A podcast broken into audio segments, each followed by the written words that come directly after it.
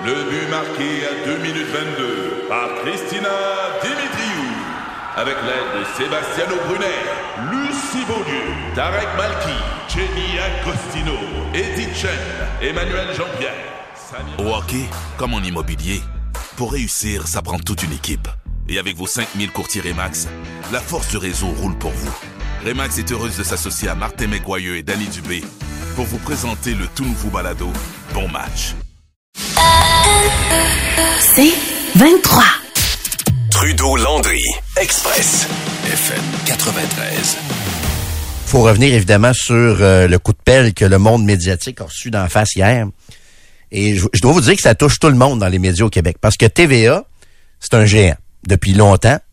TVA, c'est le géant qui a mis un genou à terre hier. En fait, c'est plus qu'un genou à terre là, quand tu euh, quand tu mets à pied le tiers de tes effectifs. Là, c'est quasiment les deux genoux à terre hier.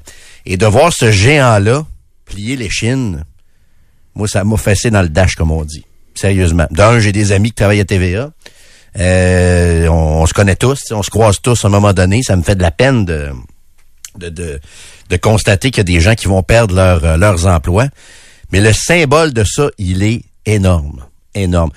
Juste donner un exemple d'ordre de grandeur un peu. Moi, j'ai travaillé un peu à TVA, mais beaucoup plus à TQS. Tu sais, j'ai, mon bout de télé, je l'ai fait beaucoup plus à TQS à l'époque comme reporter. Puis il y avait une rivalité entre TQS et TVA. Mais nous autres, TQS, on était le mouton noir de la télé. Le petit joueur. Tu sais, c'était un peu David contre Goliath. Goliath étant TVA, David étant TQS. Puis écoute, on tirait bien notre épingle du jeu. Là. Il y a des sondages où TQS battait euh, TVA. Quand Jean-Luc Mongrain est arrivé, on a battu euh, TVA amplement aussi. Euh, mais on était quand même le petit joueur. On était une fraction de ce qu'était le GA TVA il y a 20-25 ans. Ben aujourd'hui, la réalité, c'est que TVA, dans sa forme même actuelle et encore plus une fois que les 500 emplois auront été abolis, va être une fraction de ce qui était TQS à l'époque, comprends-tu? Alors que TQS était une fraction de TVA. Puis la nouvelle mouture de TVA va être une fraction de ce qui était le mouton noir de la télé à l'époque. Moi, quand je pense à ça, je me dis, tabarnouche, les temps changent et pas nécessairement pour le mieux. Juste la bâtisse de TVA, ça, c'est un gros symbole en passant. Là. Ici, à Québec, on avait euh, la bâtisse sur Miran avec euh, l'antenne Télé 4, CFCM TV. Ça a été un gros symbole de la ville pendant longtemps. Là. Il y avait beaucoup d'émissions qui étaient produites là, beaucoup d'émissions locales. Le village de Nathalie, euh, euh, il y avait euh, le 745 quand j'étais jeune. À la journée longue, ils produisaient des émissions là-dedans. Évidemment, ça a changé. Mais la bâtisse sur Maisonneuve à Montréal, pour avoir travaillé là quand même euh, à plusieurs reprises, ça, c'est un énorme symbole. Parce que quand tu rentres là, Nico, là, il y a quelque chose d'impressionnant. C'est un peu comme quand tu rentrais au Forum de Montréal dans le temps. C'est un peu comme quand tu rentres au Yankee Stadium. Tu sais, c'est le, le berceau, si C'est tu veux. l'institution. Oui, c'est une institution. La bâtisse de Télémétropole sur Maisonneuve, c'est une institution. Ouais. Moi, je me suis promené souvent en bas dans les studios, puis là, tu sais, je voyais, comme voyez-vous, TVA Sport aujourd'hui emploie les studios au sous-sol de cette bâtisse-là. C'est les studios où on faisait à l'époque euh, les Tannants, Montréal en direct. Pensez ce que vous voulez de la qualité de ces émissions-là. Il reste que ça faisait partie de la culture populaire. populaire, Ben du oui. Québec. C'était Oui. extrêmement, extrêmement populaire. Quand tu vas te promener en bas aussi, tu vois l'endroit où il y avait le show de Claire Lamarche. Tu te rappelles-tu le show de, de Claire Lamarche à l'époque, l'espèce de, Les retrouvailles. de talk show, les retrouvailles, mais elle avait aussi son talk show d'après-midi, Ouais, ouais, ouais. un peu à la, à la Oprah.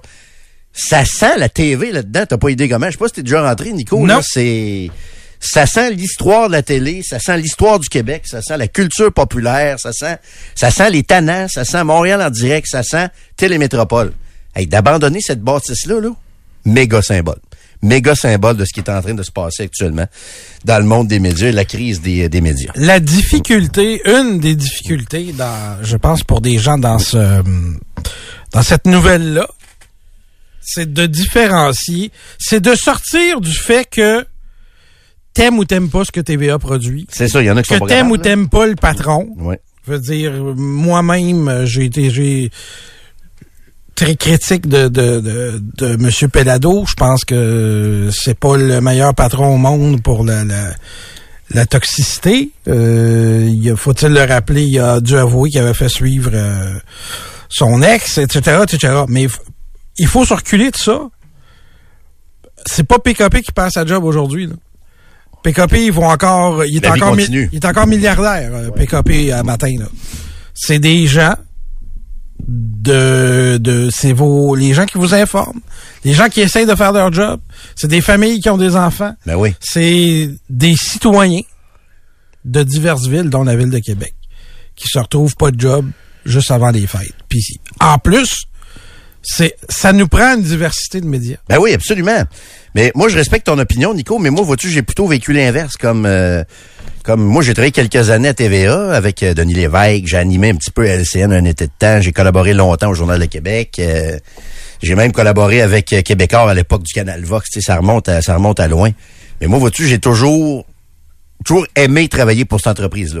Et pour Pierre-Carl Pelado par la par la bande. Tu sais, c'est pas c'est sûrement pas un patron parfait, mais moi j'ai toujours apprécié travailler pour cette cette entreprise-là quand j'ai eu l'occasion de le faire.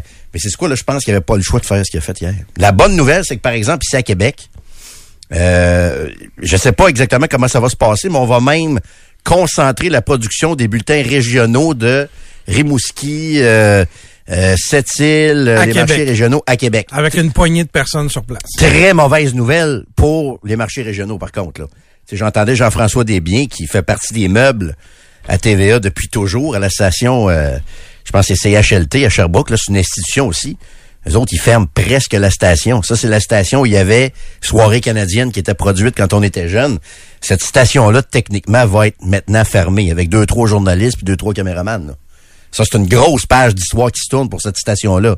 Par contre, pour Québec, je pense que les gens en information vont euh, vont peut-être même avoir plus de travail. On verra, je leur souhaite en tout cas. Mais il y a des mauvaises nouvelles pour les autres régions. Là, par contre, là, le- vous êtes plusieurs à nous texter ça, là, puis je l'ai lu aussi sur le sur Twitter, évidemment. Je n'étais pas surpris de lire ça ce matin. Ah, euh, ouais, mais là, euh, ils ont traité euh, les gens de touristes à terre pendant la COVID et tout ça. Ils méritent. Genre de commentaire qu'on lit, qu'on lit. Je dois dire que ce commentaire-là est totalement ridicule et dénué de vérité et dénué de bon sens. Parce que les codes d'écoute de TVA sont loin d'être à la baisse. Les codes d'écoute sont là. C'est le marché publicitaire qui est moins là parce que les, euh, les euh, des entreprises qui font affaire avec euh, Google puis avec Facebook, vous savez cette affaire-là, ça a absolument rien à voir avec l'histoire des touristes tata. Là. Si même si cet article-là n'avait pas été écrit, on en serait exactement dans la même situation aujourd'hui. Je trouve ça vraiment c'est un raccourci ben, digne des conspis, là, de faire ce raccourci-là puis de dire qu'ils l'ont mérité Ouais, mais- à cause qu'ils ont traité les gens de touristes tata. Ça n'a aucun, aucun rapport, ce qui se passe Le monde s'est arrêté là pour eux autres. Là. Tout- Tous les décès, c'est lié à ça. Ben, c'est eux ça, autres qui continuent à en parler de la pandémie. tu sais, vous, vous avez le droit d'avoir été indisposé par ça puis de pas avoir aimé l'article sur les touristes à terre. Mais ça n'a absolument rien à voir avec ce qui se passe aujourd'hui. Absolument rien. Ça a tout à voir avec les revenus publicitaires qui se sont euh, en allés vers euh, Google puis vers euh, vers les grandes plateformes. Ça, c'est une c'est une réalité. D'ailleurs, on va en parler avec euh, notre prochain invité euh, qui va réagir à ça. Il est ministre de la Culture et des Communications, Monsieur Mathieu Lacombe, qui est avec nous. Monsieur le ministre, bonjour. Bonjour. D'abord, première réaction. Étiez-vous euh, au courant que ça s'en venait ou vous avez été pris un peu par surprise par cette annonce-là, vous aussi, hier? Ben, évidemment, ce ne sont pas des décisions qui sont annoncées au gouvernement avec beaucoup d'avance. Non, hein? On l'a su euh, un moment, évidemment, avant l'annonce publique euh, pour qu'on puisse bien comprendre ce qui arrivait, mais ce ne sont pas des nouvelles qu'on apprend avec des semaines d'avance ou euh, même avec quelques jours d'avance non plus. Euh, En êtes-vous surpris? Parce qu'on voyait, on savait qu'il se passait quelque chose chez TVA, Mm. mais de cette ampleur-là, 547 jobs qui s'ajoutent à peu près 150 dans les derniers mois aussi. Est-ce que l'ampleur de ça vous a surpris, Monsieur le ministre? Ben, le mot-clé, effectivement, c'est l'ampleur. J'allais faire la nuance. Surpris qu'il y ait du mouvement dans les médias, non, parce que c'est sûr que le contexte est difficile puis que l'industrie change. Surpris de l'ampleur, oui, tout à fait, parce que on parle du tiers, euh, même un peu plus du tiers des effectifs du groupe TVA. Donc, euh, c'est énorme. Puis, euh, de la portée aussi du geste, c'est-à-dire c'est vraiment une restructuration qui, qui va arriver au terme de ça. C'est pas seulement euh, une perte d'emploi, c'est vraiment une restructuration qu'annonce Québécois. Donc euh, oui, je, je voudrais que j'ai été surpris de l'ampleur de tout ça. Compte tenu du contexte médiatique, je me demande, est-ce que PKP avait vraiment le choix? J'ai l'impression qu'il n'y avait pas le choix de faire ça hier, étant donné justement la, la perte de revenus. Puis le fait que Radio-Canada aussi, je savais pas ça, mais Radio-Canada aussi a cessé de produire du divertissement à l'interne. Je pense que la dernière émission qui était produite, c'était le- l'Auberge du Chien Noir il y a 10 ans. C'est ce qu'Anne-Marie Dussault mentionnait hier. Donc, est-ce que M. Pelledo avait vraiment le choix ou pas là, là-dessus? là? Ben, on a toujours le choix, c'est sûr, lorsqu'on est dirigeant d'entreprise, puis les choix qui s'offrent devant nous, euh, ben, on les fait en fonction de la survie de notre entreprise, puis en fonction du développement qu'on vise. Dans, dans le domaine de la télévision, donc euh, dans l'audiovisuel, d'une part, la production euh, audiovisuelle, donc les séries, les films, et d'autre part, dans le monde de l'information, donc les médias d'information, dont vous, dont vous faites partie, par exemple, dont TVA fait partie, il y a tout un changement qui s'opère, et moi, je comprends donc que, le groupe TVA, que Pierre-Cal Pelado ont des, euh, ont des décisions à prendre, oui, dans ce contexte-là. En tant qu'ancien employé, vous étiez euh, animateur des bulletins d'information en Outaouais avant de devenir ministre, Monsieur Lacombe. Qu'est-ce que ça vous fait de voir que l'information régionale semble, euh, va, semble, tout semble indiquer qu'elle va beaucoup écoper de cette décision-là avec la concentration des bulletins ici à Québec? Comment vous réagissez à ça en tant qu'ancien collègue de ceux qui vont perdre leur travail? C'est sûr que lorsqu'on m'a annoncé ça, la première réaction que j'ai eue après la surprise sur l'ampleur, c'est le pincement tout de suite au cœur parce que je, je, je comprends tellement comment ces gens-là vont se sentir, puis je comprends l'impact aussi que ça va avoir. Personnellement, effectivement, j'étais chef d'antenne à TVA à Gatineau, Ottawa. Et euh, je, je, je, sais aussi à quel point, c'est pas pour personnaliser ça sur les chefs d'antenne en particulier, euh, mais vous savez, à Québec, les gens se sont identifiés, par exemple, à, Pierre Jobin longtemps, euh, aux gens qui sont là maintenant. Même chose dans toutes les régions du Québec où il y a des bulletins. Ce sont des gens souvent qui sont très engagés aussi dans la communauté, qui font partie de, de, de l'environnement, de l'écosystème médiatique. Donc ça, ça n'existera plus. Euh, ce sera produit, oui, à Québec. Les journalistes vont rester là, donc les visages, de ce que je comprends, euh, qui sont connus, vont, vont rester à l'écran, mais le bulletin en tant que tel sera animé par des gens euh, de Québec. ça, c'est la première chose. Puis après, ben, c'est tout effectivement la production pour avoir travaillé dans une salle de nouvelles, je sais à quel point c'est dur en ce moment pour les réalisateurs, pour ceux qui font la mise en onde, pour ceux qui font la réalisation. Donc, je l'ai dit, euh, moi, je, mets des visages sur ces gens-là. Donc, oui, c'est sûr un, gros pincement au cœur. Est-ce que c'est pas là-dessus qu'il faudrait peut-être agir, la protection de l'information régionale, Monsieur le ministre? Parce que je sais que, bon, je, je connais pas vos pouvoirs exacts en tant que ministre de la Culture et des Communications. On sait que le fédéral, bon, il y a le CRTC, tout ça avec ses règles qui pourraient être assouplies, etc. Mais y a quelque chose que vous pouvez faire peut-être pour protéger cette partie-là, l'information régionale? Monsieur Bérubé, euh, votre votre vis-à-vis du PQ a parlé de ça hier. Je sais que ça lui tient à cœur. Vous, comme ministre, qu'est-ce que qu'est-ce qu'on peut faire pour essayer de protéger ça puis de s'assurer que ça va continuer? C'est sûr que ça me tient aussi à cœur. Puis on, a des moyens comme comme État, comme comme gouvernement de mhm. poser des gestes. On le fait avec la presse écrite. 217 millions directement en aide aux médias depuis qu'on a été élu en 2018 c'est du concret. Ça passe par notre crédit d'impôt. Par exemple, 35% sur les salaires, ça passe par notre crédit d'impôt. 35% sur la transformation numérique. On a des programmes d'aide directe aussi pour financer des projets concrets de transformation numérique. On le fait avec les coops de l'info.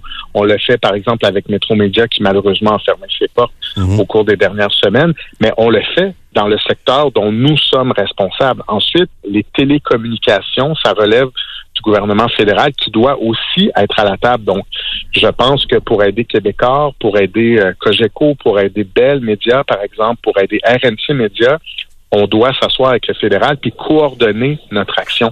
J'ai déjà tendu la main à mon homologue fédéral.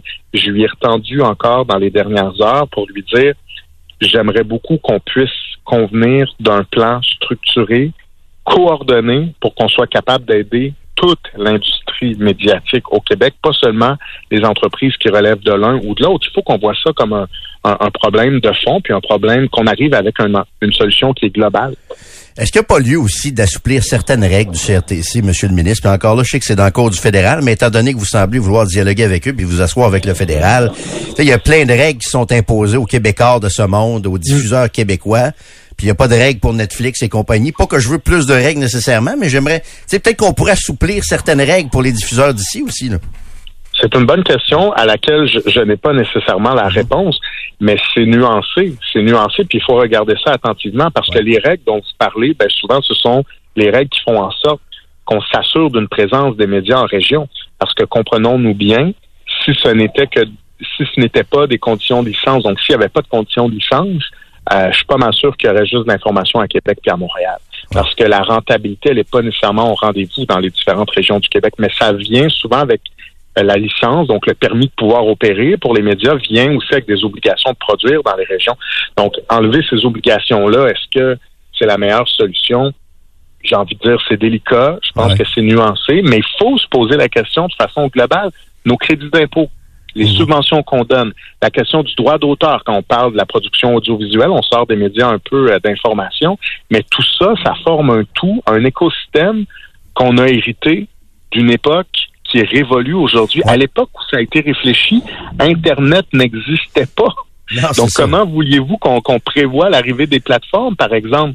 Donc, ça, c'est le secteur de l'audiovisuel. Il faut le revoir, je pense, de A à Z. Il faut partir d'une page blanche puis se dire, aujourd'hui, si on avait à inventer ce système-là, on se donne le mandat de le réinventer, on part d'où, on fait quoi, comment on le met en place, et ça, faut le faire avec le fédéral. Je leur tends la main, euh, je leur ai tendu la main à nouveau euh, dans les dernières heures. Il faut qu'on puisse s'asseoir ensemble puis réfléchir à ça parce que je veux dire, moi je peux bien là, annoncer un crédit d'impôt ici, annoncer Ouais. une subvention là, puis agir quand on reçoit une nouvelle comme ça à quelques heures d'avis. Mais est-ce que ça va régler le problème? Non, ça réglera pas le problème. Le problème, c'est un problème de fond, c'est un problème structurel. Il y a 65% des Québécois qui sont abonnés au câble. Il y en a 67% qui sont abonnés à des plateformes. On a complètement inversé les chiffres. Maintenant, là, on a franchi le mur. Là. Il y a Ouais. plus de gens sur les plateformes que, que de gens abonnés au câble. Donc, le système, là, ne fonctionne plus. Dernière question, on va vous laisser aller, Monsieur le ministre. Hier, Monsieur Pelado, c'était, en tout cas, moi je l'ai remarqué, quand il parlait des plateformes comme Netflix, Crave et compagnie, il a aussi nommé Tout.tv. Ça, c'est la plateforme web de Radio-Canada avec du bon contenu. Tu j'ai rien contre eux autres. J'adore le contenu de Tout.tv. Mais est-ce qu'il n'y aurait pas lieu aussi, à un moment donné, de rétablir une espèce d'équilibre entre le géant Radio-Canada et TVA, le privé, qui essaie de, de survivre. Tu sais, Radio-Canada, pendant ce temps-là, euh, je pense qu'ils n'ont pas bien de problème d'argent. Ils reçoivent des subventions, mais aussi, euh, ils prennent une bonne partie de la tarte publicitaire. Est-ce qu'il n'y aurait pas moyen de rééquilibrer tout ça aussi un peu en... Je sais pas euh, comment on pourrait faire, mais il me semble qu'il y a un déséquilibre actuellement qui est assez évident là-dessus. là. qui n'est pas le cas en radio. C'est intéressant de le souligner, Non, effectivement. exact. Donc, à la radio, il n'y a pas de publicité à, à l'antenne de Radio-Canada. Euh, je, je, je, je suis euh, conscient que c'est une question qu'il faut se poser, là, puis ça fait partie de la réflexion, je pense, dont je parle, qu'on doit avoir. Puis c'est intéressant de noter, par ailleurs, que le gouvernement fédéral a commandé euh, a fait un gros travail de réflexion là, avant d'arriver avec le projet de loi C11 pour les plateformes comme Spotify, Netflix, puis avant d'arriver avec C18 qui est euh, pour que Google puis euh, Facebook, par exemple, paient les médias parce que les articles sont partagés. Il y a tout un travail de réflexion qui a été fait, puis il y a des recommandations. Et une de ces recommandations, justement, c'est de dire, ben, peut-être que Radio-Canada ne devrait pas euh, avoir accès à cette tarte publicitaire, puis Ouais. devrait voir sa mission recentrée, puis, puis ne pas euh, diffuser de publicité. Je comprends que pour l'instant, le, le gouvernement a décidé de pas suivre cette recommandation-là, le fédéral, je parle, mais je trouve que c'est une question qui, qui mérite d'être posée, puis ça doit faire partie de la réflexion dont je vous parle avec le fédéral. Mhm. En tout cas, moi, je lâcherai pas ce morceau-là, puis je vais continuer de tendre la main, euh, peut-être de plus en plus, euh, de façon de plus en plus insistante sur cet enjeu-là, parce que je veux bien le faire tout seul au Québec, mais il va falloir que le fédéral embarque. C'est sa responsabilité.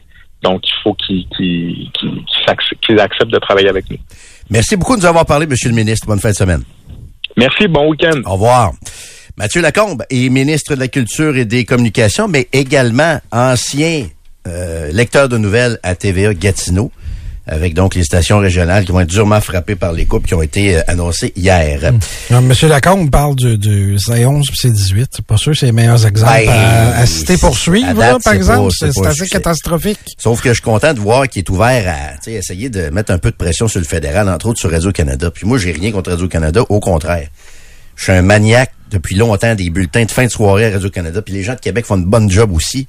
Mais tu sais, j'ai écouté hier le bulletin de avec Céline Galipo qui est sur le terrain en Israël et tout ça. Faut pas perdre ça jamais, là. Non, c'est nécessaire, Radio-Canada. So, ouais, puis à un moment donné, il y a un- il y, a un certain déséquilibre parce que la télé vient piger dans la tente publicitaire. Puis vois-tu en radio, ils pigent pas dans la tente publicitaire, mais ils viennent quand même nous concurrencer. Le fait qu'il y ait des subventions leur permettent de pas faire de pause publicitaire. Puis ça a l'air de rien, mais je suis convaincu que ça a un impact sur les codes d'écoute. Ben, puis ils s'en vantent à chaque sondage, d'ailleurs. Ben c'est ça. Puis les autres n'ont pas besoin de se battre pour vendre la pub et tout ça. Fait que euh, tu sais c'est une drôle de c'est une drôle de situation, tu sais tout ça. Commentaire juste avant la pause.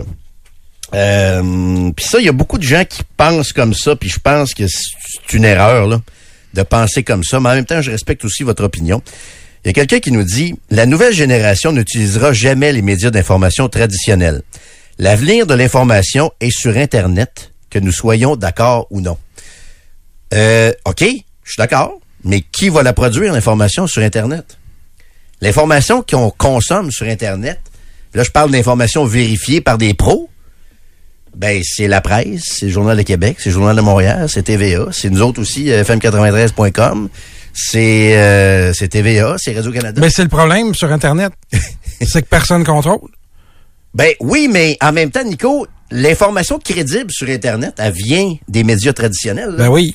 C'est Thomas Gerbet sur la page web de Radio Cannes.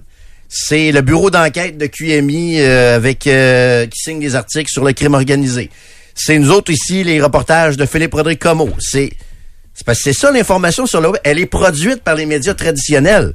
Parlez-moi pas d'un gars dans son sous-sol en short qui a un blog sur le- les rumeurs de, euh, autour du Canadien. Tout ça, c'est pas ça de l'information, là. C'est pas ça, là. Je veux l'information que vous consommez sur le web, qui est de l'info vérifiée avec des sources et tout ça, c'est produit par les mêmes grands joueurs, les, les- joueurs traditionnels. Puis je pense qu'on est tous conscients que l'avenir passe par là. On avait une formation pas plus tard que ce matin sur le numérique ici au 93. On est pas mal en avant de la parade là-dessus, je vous dirais. Ça va assez bien. On est privilégiés ici, ça va très très bien. On est euh, en avant de la parade sur le numérique et tout ça. Tu sais, les, les caméras en studio, entre autres, avec Twitch, ça c'est une des façons. Vous allez voir, ça va s'améliorer encore. C'est une des façons maintenant avec laquelle on va vendre la radio. Le, le, le- puis tu sais, tout le monde veut son podcast. Fait que l'industrie de la radio parlée, je vous le dis, elle a le vent dans les voiles actuellement. Mais ça n'empêche pas qu'on a de la tristesse puis de la sympathie pour nos collègues qui, euh, qui vont perdre leurs emplois malheureusement. En passant, oui, euh, vous avez peut-être euh, vu ou pas vu ça, là, mais euh, on perd une autre source de, de, de- d'informations locales Le Publisac. aujourd'hui parce que le Publisac euh, va euh, cesser d'exister partout. Va c'était- quoi, hein? C'était le cas à Montréal. Ouais. Mais euh, là, ça va être le cas partout. C'est remplacé par Radar avec 2D. OK? Euh, une circulaire euh, qui a été lancée euh, à Montréal euh, par Transcontinental. C'est un feuillet de 3-4 pages avec les rabais de la semaine, si tu veux. Mais donc, c'est plus un sac.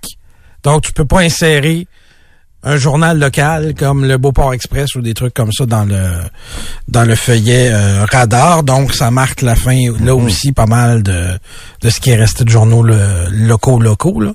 Je vous parle pas évidemment de la- des coops d'information. Je vous parle des justement des trucs comme Beauport Ouais. Express. Euh, quelqu'un, juste pour finir là-dessus, là, euh, quelqu'un me dit que quand je dis que les codes d'écoute n'ont pas changé, c'est complètement faux. Un simple coup d'œil aux données numéristes prouve le contraire.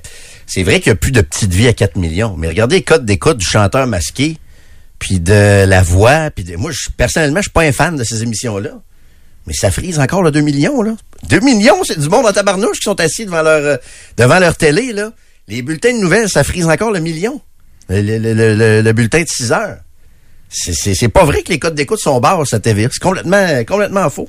C'est encore du 1,5, 2 millions. Euh, les émissions comme euh, Indéfendable, puis l'autre côté, Radio-Canada, c'est tabarnouche. C'est- C'est c'est des centaines et des centaines de milliers de personnes qui regardent ça. C'est faux de dire que les codes d'écoute ne sont pas au rendez-vous. Trudeau-Landry, Express, FM 93.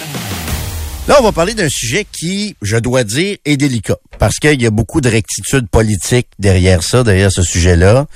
Il y a aussi des réalités scientifiques, il y a la réalité du climat, il y a aussi un discours assez unique qui circule à ce, sujet-là. Il faut dire que si on considère que ceux qui s'expriment en tant qu'experts sur le sujet sont des experts, ben il y a pas loin d'une unanimité sur la réalité des changements climatiques. Et notre prochaine invitée, vous la connaissez déjà très très bien parce qu'en 2006, elle a réalisé le film L'illusion tranquille. En 2011, elle a publié son premier livre et ça s'appelait Pour en finir avec le gouvernement, une expression d'ailleurs qui est restée dans les euh, dans les conversations. Et elle publie cette semaine son nouvel ouvrage euh, et ça s'appelle Ces doutes qui dérangent, l'apocalypse climatique vraiment. On reçoit avec nous donc l'auteur et réalisatrice, disons-le comme ça, Joanne Marcotte. Salut Joanne! Bonjour, merci de me recevoir. Ben écoute, ça me fait plaisir. Ça fait quand même longtemps qu'on s'est pas parlé. ça fait longtemps. Ça fait assez longtemps. Ben oui, ça fait pas, longtemps. euh, Mon Dieu, je me souviens quand tu étais venu à la maison, euh, Oui. c'était la c'était le moment de du RLQ, je pense, du réseau Liberté Réseau Québec. Liberté Québec. Puis c'est ça, en toute ouais. transparence, je pense que ça vaut la peine de le dire aux auditeurs. Toi, t'étais derrière le réseau Liberté Québec. Puis je me souviens, c'est un peu là que j'ai connu Éric Duhem, Adrien Pouliot, Mm-hmm. Yann Sénéchal, ces gens-là.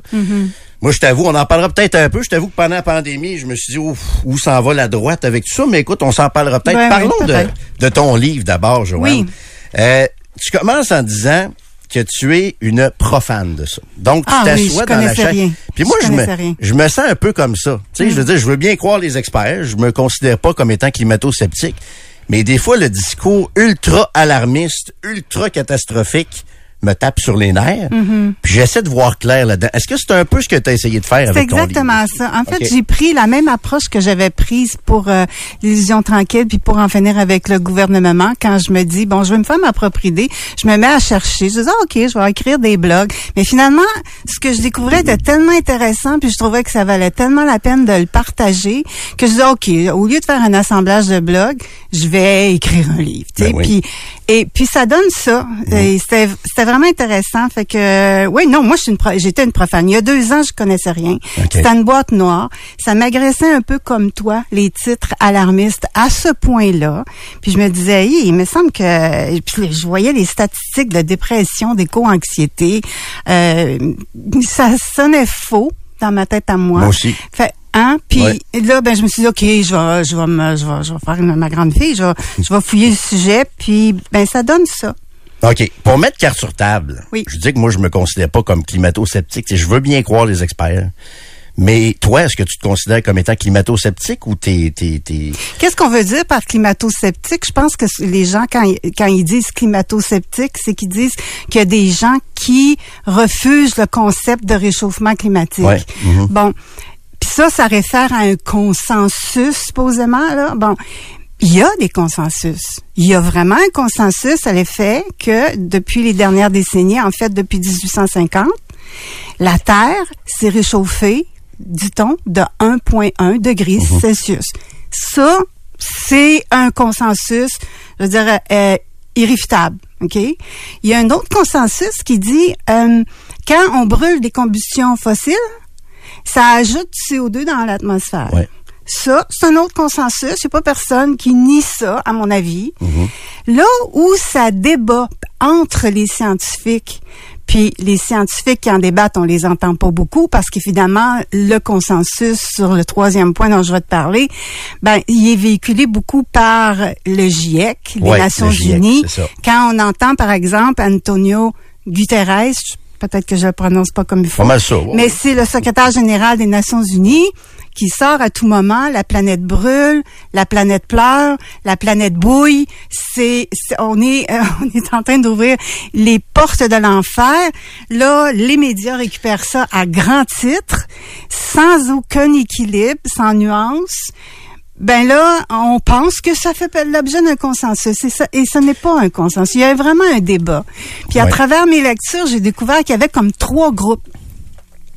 Il y avait les ça c'est le fun parce que j'ai fait vraiment un beau tableau dans le livre là qui résume ça où se situe le débat où il y a consensus et puis dans les trois groupes tu as les alarmistes à la Ouais. Guterres T'as les euh, les lovers, les je les appelés comme ça, mais c'est les CO2 lovers. Il y en a qui adorent le CO2 là. Mhm. Ouais. Ok, pour aucune considération. Mettons Le- Maxime Bernier, mettons, là. euh, Ben, je sais pas, mais J'ai fait ce genre de déclaration. ce sont les oui oui c'est Ouais. la c'est la nourriture des plantes et puis pour aucune considération Ouais. le CO2 est responsable de quoi que ce soit. Mais tu as aussi la gang de CO2 alarmés euh, réalistes pardon qui eux disent ouais ça a probablement un rôle à jouer dans le réchauffement mais il y a tellement d'influences naturelles, il y a tellement de phénomènes dont on ne connaît pas encore qui fait que ouais, c'est peut-être pas le facteur principal alors que pour les alarmistes, c'est l'homme. Mhm. C'est l'homme qui est responsable. Mais parle-moi du GIEC, parce que tu le disais tantôt, puis tu en parles beaucoup. Tu, sais, tu parles de Oui. désinformation flagrante du GIEC Ah sur oui. Les cyclones, par exemple. Puis tu sais, le GIEC, quand on... Nous, autres, n'étant pas des experts, ben, on n'a pas le choix de se référer à des experts. Puis souvent, ben les experts ou les militants aussi vont citer le GIEC. Ouais, mais le rapport du GIEC d'ici, ça, ça. Ça revient tout le temps, ça, le GIEC, de chaque fois qu'on débat. absolument. Quand tu parles de désinformation flagrante, à quoi on fait référence, euh, Joanne? Ben, le GIEC, faut, faut d'abord savoir que c'est une, organisation politique. Ça a été Ouais. créé. Le I, là, c'est intergouvernemental. Oui. OK? Fait Mhm. que c'est une organisation politique d'abord. Puis, ils ont, ils, ils ont le mandat de faire l'état du climat. Mais euh, quand on parle de désinformation, en fait, en fait, en fait, faut que je dise de quoi. Hein? Ce, quand on- ce que je raconte là, c'est pas moi, Joanne Marcotte, qui le dit là. Hein? C'est le fruit de lecture de scientifiques, de d'environnementalistes, d'économistes en environnement, euh, des environnementalistes là, vraiment de la première heure et tout là.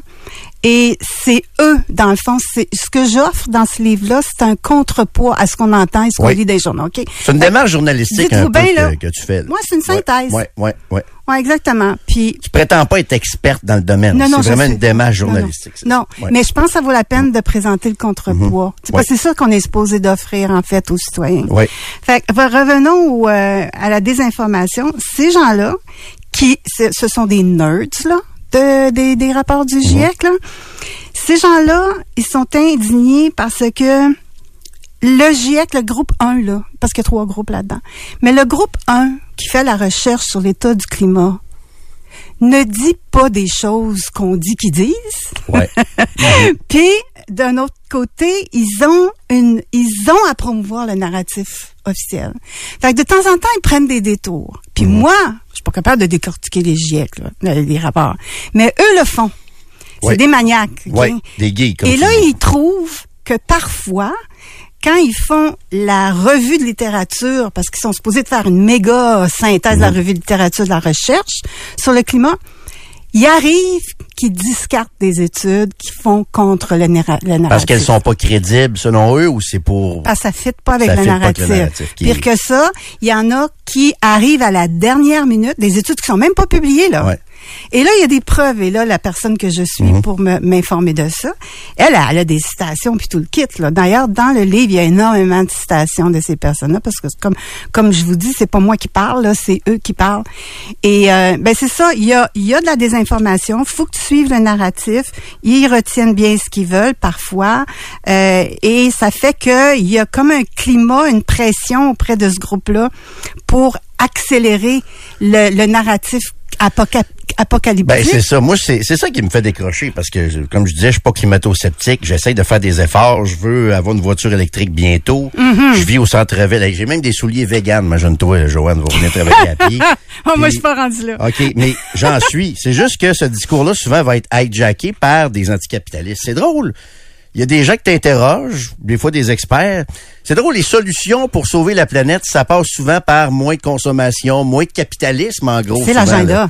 l'agenda, il est là pour bien, bien des gens Ah aussi. oui, oui, l'agenda, quand tu lis les deux autres groupes, là, euh, ce qu'on rapporte, c'est que c'est carrément un agenda de décroissance, Ouais. en fait. euh, puis Michael Schell- Schellenberger, celui qui a écrit Apocalypse Never, Mm-hmm. pour lui, il est indigné de ça. La même chose comme pour euh, Bjorn Lombard, parce qu'ils se disent, c'est un, c'est un, c'est un agenda de décroissance pour nous, euh, euh, l'Occident, mais de pauvreté durable pour les pays en développement, à qui on refuse des énergies peu chères, etc. Mm-hmm. Fait que là, il y y, a quelque chose au niveau des environnementalistes. S'ils adoptaient une solution du genre, je sais pas moi, énergie nucléaire, parce que ces gens-là sont pour l'énergie nucléaire, soit dit en passant. Là. Ouais. Et euh, ben écoute, euh, tout se résolverait là. Mais au lieu de ça, il- dans les trois groupes, là, vous allez voir comment qui pense quoi sur plein d'affaires. Fait que c'est bien intéressant de voir ça. Mais pour venir sur euh, la désinformation, il y a un gars qui s'appelle Richard Toll, T-O-L. C'est un auteur Ouais. du cinquième rapport de du GIEC. Oui.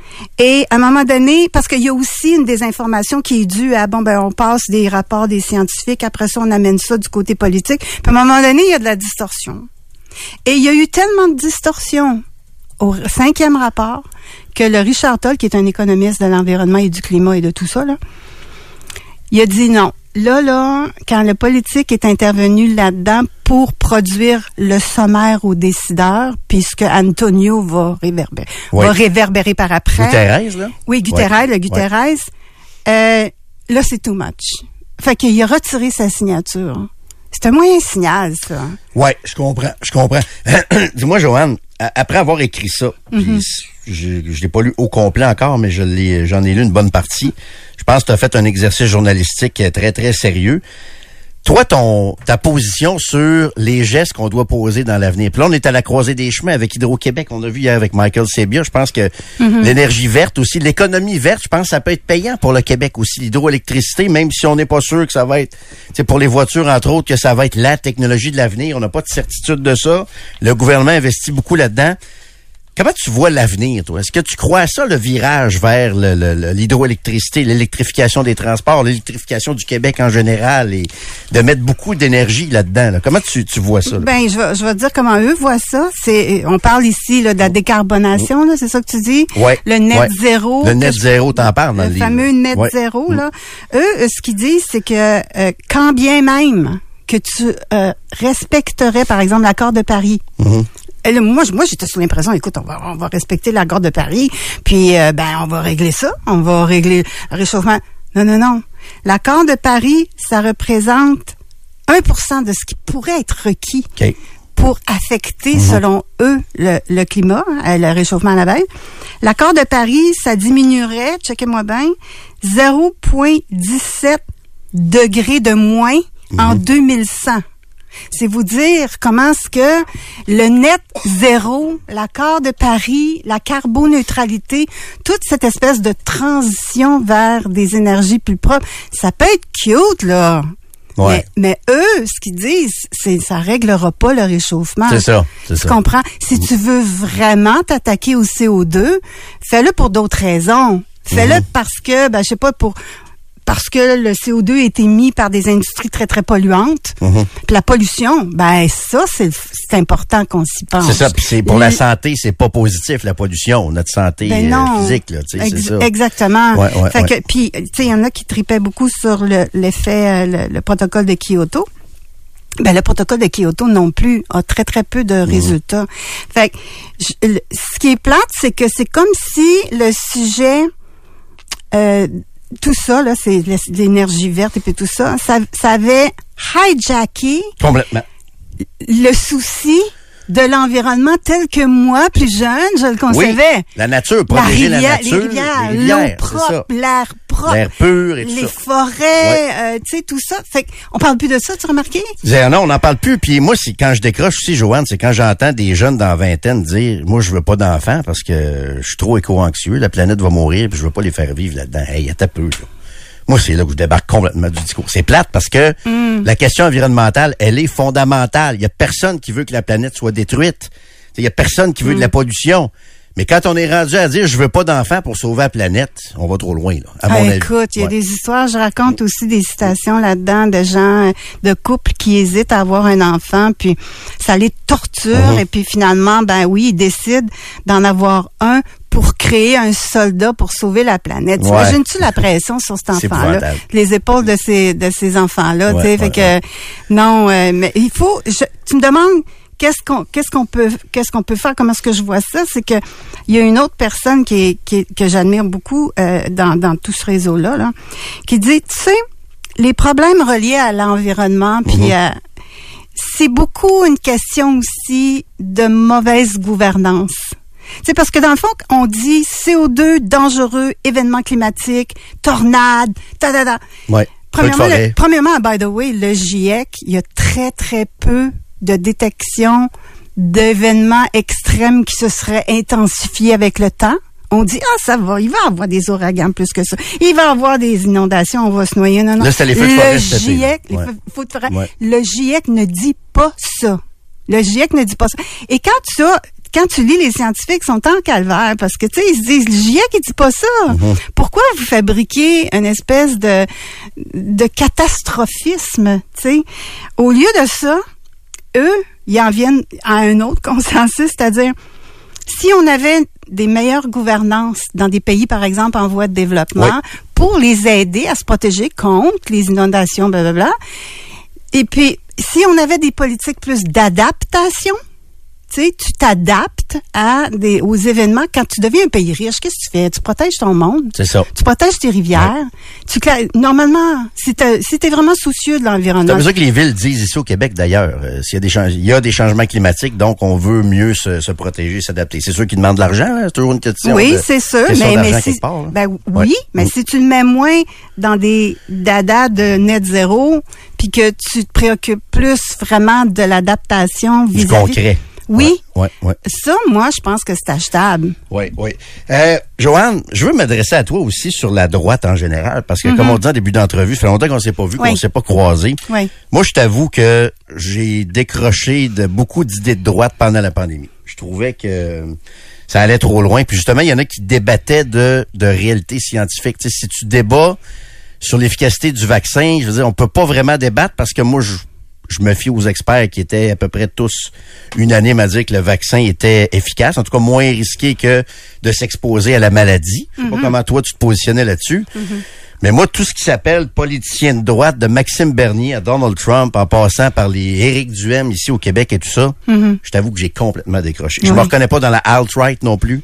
La droite qui en veut aux drag queens, puis la droite qui veut limiter l'heure du compte. Moi, ça, je te dis, ça m'a rejoint zéro. Tu tu situes où là-dedans, toi, en 2023, Joanne, toi qui as été une, une, euh, disons, je, je vais te qualifier d'intellectuel de droite au fil des décennies. T'en es où, toi, avec tout ça, cette nouvelle droite-là? Ben, j'avoue que pendant la pandémie, si tu veux en parler, dans les premiers mois, même peut-être la première année, il y a personne qui savait ce qu'il faisait. Mais on a choisi le principe de précaution. Hein? Oui. On, va, on va se faire vacciner. Oui. Bravo. Moi, j'ai applaudi le vaccin. Euh, puis le premier, puis le deuxième, puis je me, j'en ai un troisième. tu Oui. sais, je veux dire. Mais euh, à un moment donné, quand ça quand on a commencé à voir qui ça affectait, ça a affecté les vieilles personnes, les personnes âgées. Mais je connais des jeunes aussi qui ont un COVID longue encore aujourd'hui. Ah oui, c'est sûr, euh, c'est sûr. Ils s'attendaient pas à ça, puis ils sont pognés encore aujourd'hui avec le COVID sais, Oui. c'est- C'était pas, drôle non plus. Les effets étaient réels. Là, Oui, oui, c'est Il y clair. a une droite qui nie à ça. Ah, c'est une grippe. Et... Moi, ça m'a fait décrocher mes raides. je Moi, je la connais. Je, ben, personnellement, sérieux, euh, les gens que je connais, puis que j'admire, puis que j'apprécie, c'est des Yann et Frank qui sont très raisonnables, Ouais. comme moi, qui ont un bon jugement de la chose. C'est vraiment pas des extrémistes. Euh, je, je- je fréquente pas tant les excessifs, là. Euh, Les conspis. les, les qu'est-ce que ça veut dire, conspis? Ben, ceux qui, veulent, qui voyaient des complots, des conspirations Non. partout, des pharmaceutiques, etc., etc.. C'est ça, c'est Ouais. ça. Ça a évolué. Je pense que s'il y avait quelque chose contre quoi ils en avaient, ces gens-là, c'est que quand, c'est un peu comme dans les changements climatiques, c'est qu'à un moment donné, après un an, après un an et demi, t'as plus le droit de poser des questions. Il y a des gens qui, carrément, via les associations professionnelles, se faisaient censurer, perdre leur permis. Ça, quelqu'un qui est attaché à la liberté d'expression, il a mal au cœur, là. Ouais. Tu sais, fait que je pense que c'est ça qu'on Ben, c'est qu'il y a beaucoup de a. désinformation. Moi, je pense que la désinformation nuit à la liberté. Mais il y en a qui pensent que la désinformation, ça fait partie d'un autre côté de la médaille qui doit être. Alors qu'à mon avis, la désinformation, les faussetés que certains ont pu dire sur le vaccin, moi, je pense que ça nuit à la liberté d'expression. Quand tu es mal informé, ben tu peux pas t'exprimer, euh, avoir une opinion bien informée, justement. Ces gens-là nuisent souvent en disant vouloir euh, amener un autre côté de la médaille. Ils nuisent finalement à la vérité, je trouve. Je sais pas qui nuit le plus, honnêtement. Est-ce que c'est euh, ceux qui posent des questions Mm-hmm. ou bien ceux qui empêchent les questions de se poser? Ouais. Honnêtement, moi, je suis plus du, de l'autre côté, là. Je, laisser les gens Mais s'exprimer. il y en a beaucoup qui amenaient des réponses, justement. Sais, je veux pas les nommer nécessairement, mais il y en a qui amenaient des réponses euh, assez bizarroïdes en disant vouloir répondre aux questions. Mais c'est plus large que la pandémie. Laissons ça Oui, de côté oui, parce que c'est- dans le passé. Il faut que ça reste dans le passé, à mon avis. Mais tu sais, je regarde dans les mois récents, je regardais Éric Duhem, par exemple, puis c'est la droite américaine là, qui sais, qui est en combat contre les, les drag queens, tout ce qui touche à l'identité de genre, etc. Tu sais, on dirait que c'est rendu ça, la droite. Mettons, on parle plus de droite économique, d'État plus petit. C'est Ah, ben, c'est une écoute, méchante dérape, Là, ça, Joanne, je trouve. ben là. Là, je vais être de ton bord parce que Ouais. moi, tout ce qui concerne euh, les politiques identitaires, Mhm. que ce soit le nationalisme euh, Mhm. identitaire, le nationalisme économique, euh, euh, pff, la guerre, au- quand tu es pour la liberté d'expression, la liberté de la personne de prendre ses propres décisions, vivre et laisser vivre en autant que tu nuises pas aux Mhm. autres, là. Euh, moi, ça me tanne au plus haut point. Ça, Ouais. ces trucs-là. Je suis Ouais. comme, j'ai jamais été là. Euh, mais je me souviens, dans le temps du réseau Liberté Québec, on avait eu de la pression pour parler de ces trucs-là. Ah oui. J'étais en avant, puis j'ai dit, je vous le dis tout de suite, là. T'embarques pas là-dedans, là. Réseau Liberté Québec, c'est un réseau de liberté économique. Oui, exact. Le libéralisme classique. Oui. Liberté individuelle, liberté économique. Amenez-moi pas le terrain de l'identité, là. Non, moi, je, je suis pas là. Puis c'était dans le temps de la charte, tu te souviens? Oui. Et boy, ben la charte, elle a détruit le RLQ. Ça a Ah duré oui? trois ans. Tu le considères comme ça? 2000, ah, absolument. Ouais, ouais. Ça s'est scindé, là, mon ami, là. Mm-hmm. en, en 2013, puis on cherchera la date, là, mais de 2010 à 2013, c'était c'était vraiment bien, le, le réseau Liberté Québec, Ouais. parce que j'avais, on avait réussi vraiment à euh, définir la portée de ce mouvement-là, tu sais, puis, mais du moment que la charte des valeurs est entrée là-dedans, écoute, talk about C'est désinformation. ça. Je te, je te, Oh oui, my je te- God. Je te ça comprends. a complètement détruit. Mais tu sais, même Eric, qui était un ami commun, qui est encore, je le considère encore comme un ami, même si je le côtoie moins qu'avant. Est-ce que tu le C'est- reçois de temps en temps? Il est venu hier. Il Ah, était ici hier. Puis j'ai dit, Eric, quand tu parles de drag queen, ça m'intéresse pas. Il y a pas de, il y a pas d'enjeu là. C'est pas vrai qu'il y a des Mm. drag queens qui vont lire des contes dans Mm-hmm. les, dans les écoles. Tu sais qu'un gars comme Eric, qui était justement de cette mouvance-là de droite économique, est un peu sombré là-dedans, ça me, ça me déçoit, puis ça me fait décrocher. Et puis là, écoute, on s'est même pas parlé de Trump encore, là, Joanne, là. Tu sais, le, écoute, le euh, visage principal des républicains de la droite américaine qui fait croire à ses, à ses fans qui s'est fait voler l'élection, qui ont encouragé l'insurrection du Capitole. Je veux dire, la- est où la droite économique que moi j'aimais à une certaine époque? Oh, ça existe plus, c'est vraiment désolant. Ben oui. C'est vraiment désolant. Il n'y a pas personne qui peut euh, applaudir ça. Là, c'est grave ce qui s'est Ouais, passé le triste. 6, le 6 janvier. euh, C'est grave ce qui s'est passé. Je trouve que la droite l'a pas assez dit, ça. La droite économique. Mm, Mais là, là, moi, je suis pas la droite. La, la droite dont tu parles? Non, mais t'es, moi, je t'identifie comme dans le que- de la droite des dernières, des dernières Ah, décennies, ben, un peu, là. Ben, si tu veux là, mais je veux dire, je pas, je cautionne. Je suis pas, je suis pas, je suis pas une preacher de la droite. Non, non, là, je moi, comprends, là. je comprends, Tu comprends? je comprends. Mais euh, pour mettre des, pour- parce que ça c'est une étiquette la droite. Là, je déteste ça. Mais Mhm. traduisons ça en une philosophie de libéralisme économique, de liberté individuelle, de, de la foi que l'être humain est plus conscient et plus, euh, comment je dirais, la meilleure personne pour prendre des décisions en ce qui concerne lui-même, sa famille, Oui. etc. Euh, trouver des opportunités. Je veux dire, c'est pour moi, c'est ça là. Mais ça, appelle-le comme tu veux. étiqueter ça droite. Non, je suis d'accord. Appelle-le comme tu veux. Ce que tu décris là, ça existe plus. Je lis des vieux livres de Margaret Thatcher pour me rappeler ce que tu décris là. la liberté individuelle. Il faut quasiment remonter à Reagan puis à, Ouais. à Thatcher. Il n'y a plus rien qui, plus rien qui rejoint ça Mm-hmm. aujourd'hui. La droite est rendue complètement folle. Je m'excuse, c'est rendu ça. Mais les gens que je connais, moi, Ouais. là, Mhm. euh, ils- ils- pff, toi, tu les identifierais à cette droite-là, Mhm. là, moi pas. OK. Moi pas. Je, je, je, je sais qu'ils ont le même langage que moi. Mhm. Il y a des dérapages parfois à gauche et Ah, à droite, euh, si on veut utiliser des... non plus, non, non, c'est... Mais je pense vraiment que tout le monde est désolé présentement Mhm. de la tournure de l'affaire. Il n'y a plus de marché pour ça. On est dans la politique identitaire, on est dans... Là, puis là, on va avoir encore un, deux, trois ans avec le PQ qui va monter, imagine-toi. fait Oui. que là, alors là, ça, les questions qui Ouais. nous préoccupent, nous, si je peux dire Ouais. nous, cette droite libérale-là, là, ils sont complètement évacués. Complètement. du, dis- du, du, du discours, tu sais. Fait que c'est triste. Exact. Mais les, euh, les, euh, les Yann et Frank, euh, les, euh, même Jeff, euh, tu sais, quelqu'un dirait, ah, Jeff Fillion, non, non, Jeff, c'est un gars raisonnable, là. Ben Jeff, il est- c'est parce que Jeff, euh, écoute, Jeff, il, je, te le dis bien honnêtement, moi c'est quelqu'un que j'ai que j'ai écouté longtemps. Mais Jeff, c'est beaucoup sur Twitter qu'il l'échappe. Il est agressif, il est fâché, ses attaques personnelles, c'est t'as un ton agressif tout le Mais temps. Sur bloquez-les, le monde. Bloquez-les. Quand, Mhm. moi, quand je vois du monde se plaindre sur Twitter, là, non, non, non, bloque-les. T'es capable de débloquer le monde? Ouais. Pour ta santé mentale, bloque-les. Ah, je n'ai bloqué une gang Il y a, pendant la il y a pandémie, une je peux te le dire. fonction, euh, Ouais. sais. Ouais, mais c'est parce qu'à un moment donné, Joanne, c'est quelle est la vraie personnalité des gens? Est-ce que c'est ce qu'il va écrire sur Twitter ou c'est ce qu'il va dire en ondes ou c'est ce qu'il va dire dans le privé? On peut pas faire un- un- une séparation. Puis je, je te vise pas toi du tout. C'est un tout. C'est pas, ça suffit pas de bloquer les gens à un moment donné. C'est si tu dis des énormités sur Twitter, ça veut dire de deux choses l'une. soit t'es penses, les énormités, ou tu vas dire n'importe quoi pour avoir de l'attention. Moi, puis je pense que c'est le attirer personnage de Jeff. Une certaine foule. Jeff, je le connais Ben, pas il tant. mais dure je le longtemps, le personnage. Ouais, Ça mais fait je- 25 ans qu'il en fait le c'est personnage. ça. Sauf que le Mais gars... je t'écoute là, puis il me semble qu'il y a un petit peu de haine là, dans ce que tu dis là. Oui, parce que si Si tu tweetais là, là, qu'est-ce que tu tweeterais dans ta vraie personne? là? Joanne, j'assume très bien euh, qui je suis hors et euh, sur les ondes, mais c'est parce que je suis comme ça, moi aussi. Je me suis, co- j'ai commencé à m'intéresser à la droite quand j'ai commencé, quand je, suis devenu propriétaire de maison, quand j'ai Ben commencé oui, à payer oui, un peu plus de taxes et tout ça. Mm. Et c'est ça qui m'a intéressé.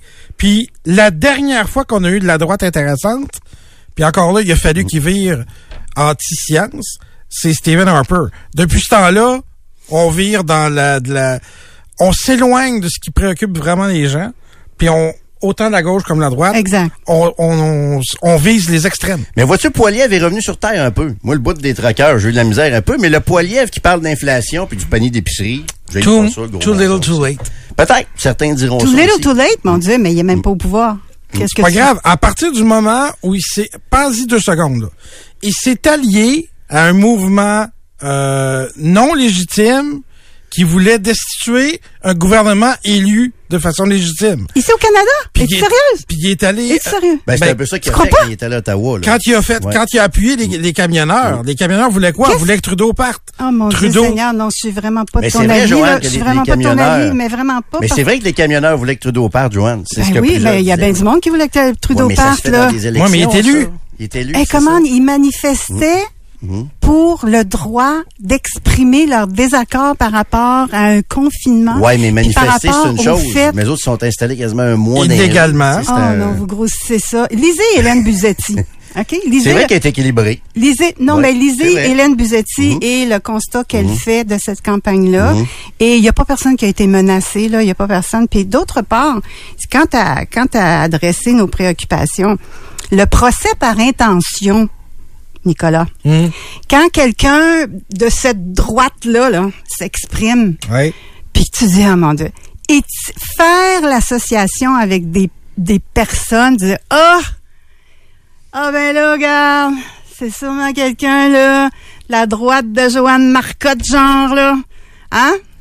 Hey, On peut, on peut, on peut slacker là-dessus. Ouais, à un moment donné, si ça- Je- Faire ça, là. If it walks like a duck and it quacks like a duck, it's a duck. Yeah, but the, the Quand- other person isn't a duck. Quand You know what I mean? Poilièvre essaie de dire ben non, je prends pas une page de Trump, Mhm. alors qu'il y a exactement le même discours anti-média Association. qui s'adresse. Mais non, c'est pas une association, d'association. Écoute-les cinq minutes, puis Je il fait exactement je, ben, Trump. Je l'écoute certain. Ben tu vois, c'est ça le problème avec la droite. Tu veux le savoir, là, c'est ça. C'est non, c'est pas ça mais, qu'il fait. je Mais je, je l'écoute euh, vraiment? T'es-tu d'accord qu'il essaie de se recentrer un peu, Poiliev? Oui. Moi, je veux, moi, je veux quelqu'un de centre-droit. Moi, je Oui, pense moi qu'il est aussi. en train de se rapprocher Moi, je pense un qu'il est de centre-droite. Les gens de droite, de maintenant, se font toujours faire la même affaire. Ils se sont fait faire la même affaire par Eric. Il s'est adressé au coucou au départ pour se faire Ça marche. monter sa popularité.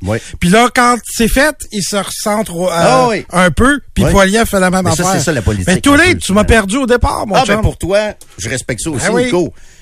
Mais je veux, veux pas le résultat aujourd'hui. C'est Mais que c'est quand avec des gens comme moi que vous allez faire un gouvernement, c'est Je pas avec des comprends, coucous. mais regarde-le monter dans les sondages. Je veux dire, il touche, il touche des cordes sensibles. là. Je veux dire, il, je veux dire, ça. Ben oui, surtout que tout le monde est tanné de, de, de Je Justin. pense, je pense il y a que, ça aussi. je pense Ouais. que si on ramenait les échanges au niveau du contenu et non au niveau des procès d'intention, ça, ça irait mieux. Mais le problème, Joanne, c'est que le leader de tout ça, Donald Trump, il va rire, par Oh, exemple, de. Joe Biden. Non, non, mais, dire, non, non, mais, je veux dire, il est important dans la droite nord-américaine, là, Donald Trump. On peut pas Ah. faire abstraction de ça.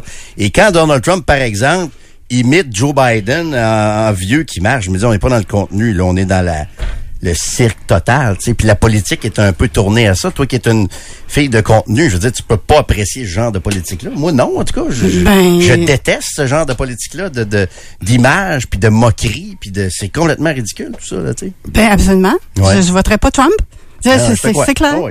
C'est ça, Bon, c'est clair. écoute, Joanne, on aurait pu parler comme ça pendant Ben des heures. oui, ben et vous me heures. réinviterez. Ben oui, tu reviendras. Mais puis, euh, euh, ouais, c'est ça. oui. Euh, lisez Hélène Buzetti pour vous faire une idée de ce qu'était vraiment le, le convoi des camionneurs et en quoi ces gens-là ne, me- ne menaçaient, mais absolument pas Je, euh, je- Ben, il y a toujours bien bloqué le centre-ville de, de Ben oui, ah non, mais ça c'est sûr. Ça c'est sûr.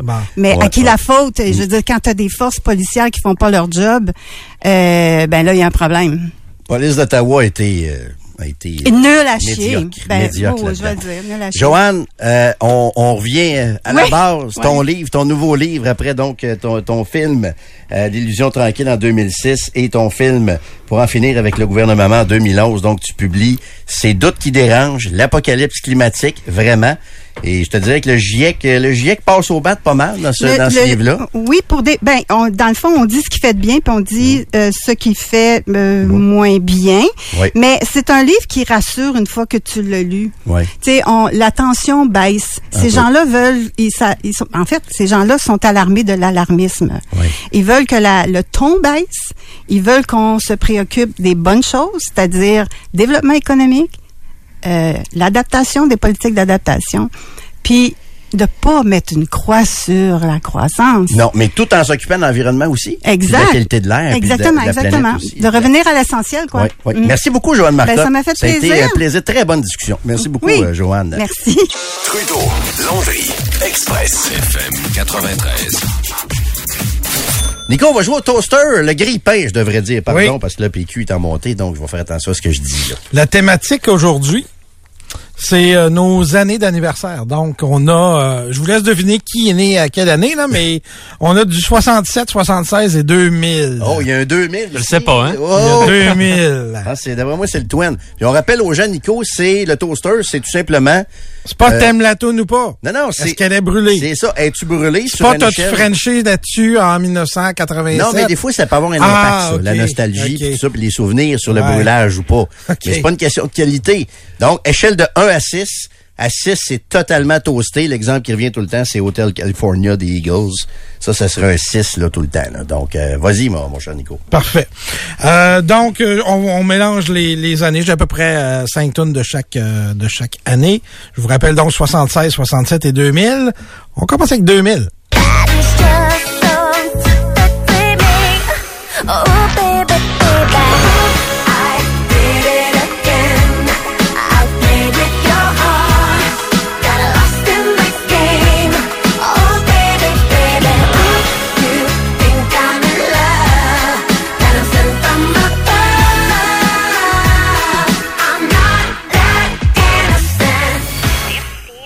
Britney Spears, Yes. Oops, I Did It Again, dans le toaster Jérôme.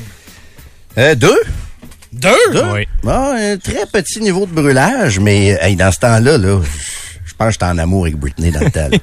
Un peu moins aujourd'hui, hein? Pas mal moins aujourd'hui, mais dans ce temps-là, si tu m'avais dit, c'est- c'est- c'est- mettons dans tous les artistes là, qui te Ouais. choisirais, c'est- ça aurait été elle, mais euh, là, écoute, on n'est plus là nécessairement, mais euh, la toune, euh, écoute, si je pogne ça à la radio, ça se peut que je monte le son, Nico, là. Hey, ça, chaud d'ail, je vous fais un tabarouette de chaud. Chaudaille, hein? Hey Oui, boy, oui, un oui. deux. Ah oui, deux. un deux Ah, aussi, hein? Ah oui. Vous êtes foutiste. Euh, on Six, part- toi? Oui.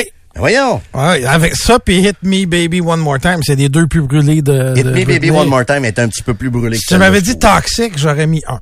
Un, ouais. Plus Euh, toxique. Ah ouais? J'aurais donné un 4. Bon. Euh, on passe à 76. Silly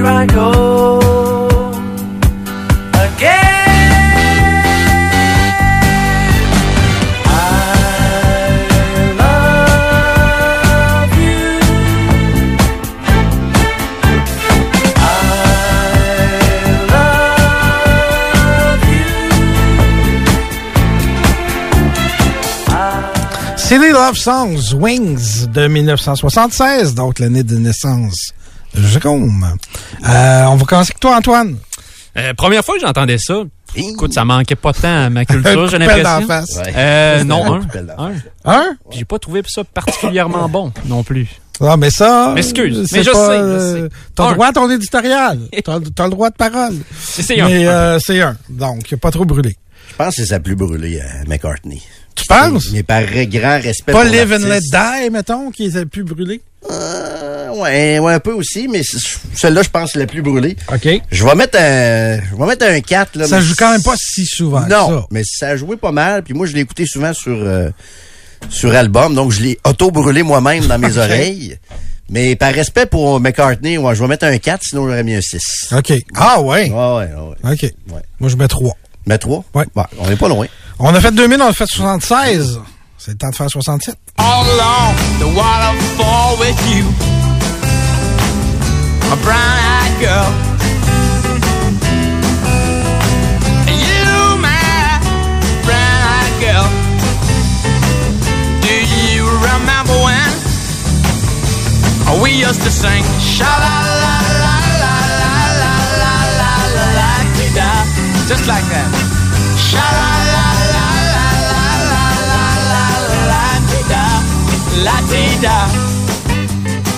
Van Morrison, Brown Eyed Girl, Jérôme. Euh, je vais mettre un 3. C'est à, mo à moitié brûlé. À moitié, mais OK. pas Euh. 3. Ouais, ouais, ça s'écoute Ouais, encore ouais, bien, ouais. J'accepte. 3. Ah, on a unanimité déjà. C'est cute comme chanson. Pas, Oui, c'est léger, c'est euh, ouais, ouais, ça fait sourire un peu. OK. Tu peux pas être de mauvaise humeur quand t'écoutes ce tune Non. Tu sais, fait que non, c'est bon. Parfait. 3. On retourne en 2000. My life pero subió mucho.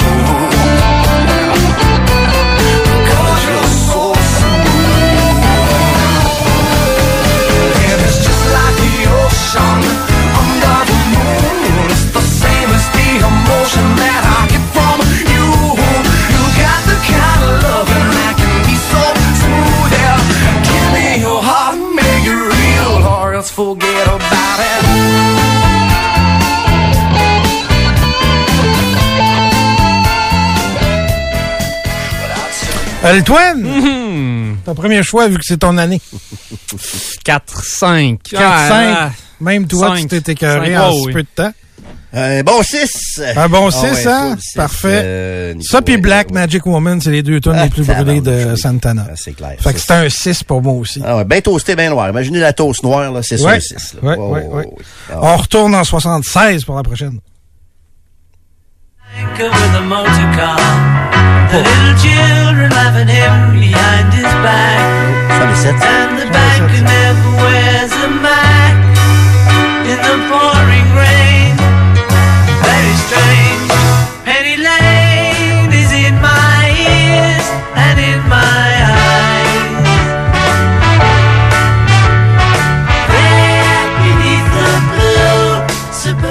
Mon erreur. 67. Pas grave. 67, oui, effectivement. Vous avez vu à date comment c'est une bonne année, 67. Ah C'est oui, bon cru. avec Nico, là, qui est né. Jérôme, Zéro, Beatles. C'est zéro. les Beatles? C'est un chef-d'œuvre, Penny Lane, là. Oui, C'est un chef-d'œuvre, c'est zéro. mais ça pourrait être brûlé quand même. Ben, un chef-d'œuvre, c'est rare qu'il va être brûlé. C'est Ok. de par l'importance dans la, la, je sais pas, l'histoire de la musique. Ok. Euh, il me ferait pas d'amis, là. là. C'est zéro, là. Un d'abord, dis-moi que tu l'avais entendu au moins. Oui. OK. Je connais les Beatles. T'es déjà sauvé un peu, là. c'est moins pire. Mais tu, hey, tu m'as pas gâté avec, deux, avec 2000, là. Non, non, mais c'est ça ton année. C'est ton année. T'as pas pris les meilleurs. Euh, Penny Lane, euh, c'est un 3. OK. Mais les, Ça peut se comprendre. les Beatles, excusez-moi, là, c'est 4-5, là. Ben non, mais je veux dire, pas de Beatles, je veux dire, c'est la base de la musique. Oui, mais son, son point, c'est c'est brûlé. Ben oui, mais je veux dire, c'est la base de la musique. C'est que j'ai l'impression que c'est brûlé pareil, justement. Les gens, ils ont grandi dans les années 60, 50, 60. Ah, il, il est arrivé d'autres choses après les Beatles. Bon, oui, mais c'est- des œuvres marquantes qui vont marquer l'histoire dans, dans 100 ans. Mais de mon bord, Mozart, il est mort depuis une secousse aussi, puis ça reste Mozart, Beethoven, même tranquille affaire. dans mon char. Sans les. Beatles, t'aurais pas eu Britney. T'as Britney de- des années 2000. Euh, je vais y aller avec un 4, Ah ouais, même si je l'aime beaucoup. c'est bien sévère, toi. Ouais. Colin. Fait que là, on va à 76 pour vrai.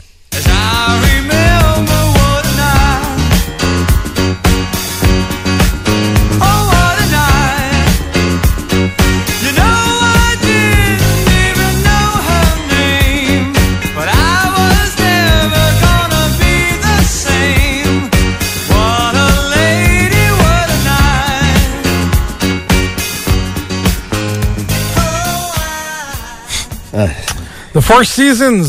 What a night. December 1963. Un bon 5. C'est un... Bon, oui, mais t'es pas généreux. J'ai appris tantôt que c'est euh, l'original. Ouais? Tu pensais que c'était quoi l'original? Ça, ça a été là, repris, Ces soirées-là. Hey, Ah, ça, c'est c'est un, c'est un 12. Tu pensais-tu vraiment qu'Yannick avait fait de quoi d'original, toi, là? Ouais. Je me souvenais même pas de ça, moi, ce- cette reprise-là, euh, Antoine. Ah, mais c'est Ce un. soir, écoute, Je l'avais jamais entendu, mais c'est un 6. ça. Oui, oui, c'est un Oh, 6. c'est un bon cinq. Ça, puis Celebration. là. Celebrate. Ah, plus capable. Plus capable. Tu vois, un autre, euh, Ouais, ouais, ouais. on est unanime encore une fois Yes. pour euh, The Four Seasons. Euh, là, on est rendu... Oh, 2000. Go.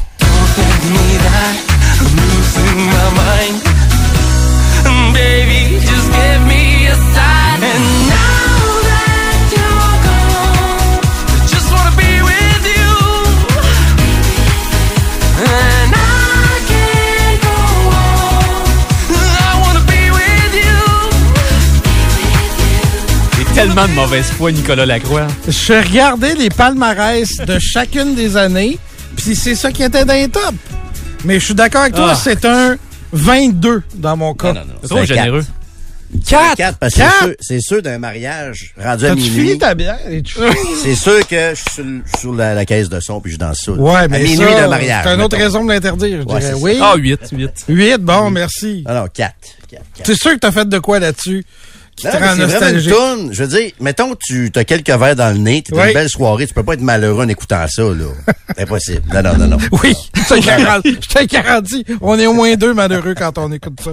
Euh, J'ai hâte de voir la prochaine, qu'est-ce que vous allez dire? Just kill 76, évidemment. Put a gun against his head. Pulled my trigger, now he's dead. if it just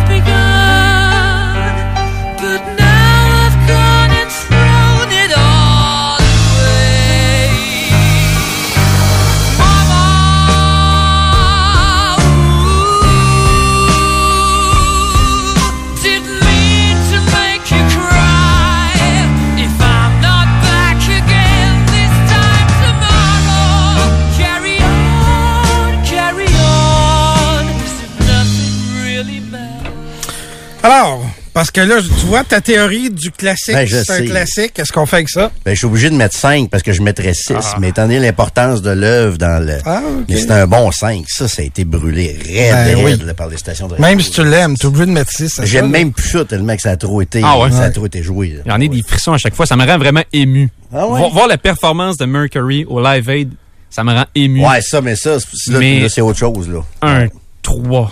Un 3, ouais. J'ai trop de respect pour Freddy pour mettre Ouais, plus moi aussi, ça. mais j'aurais mis Ah, 6. ouais. C'est un gros 5. Ça fait quand même quelques années de moins que nous qui l'entendons. C'est sûr, ça explique ça. Dans lui. deux ans, il va mettre 5. Oui, exactement. Ouais, ouais. Donc, on était à 76, on s'en va à 67.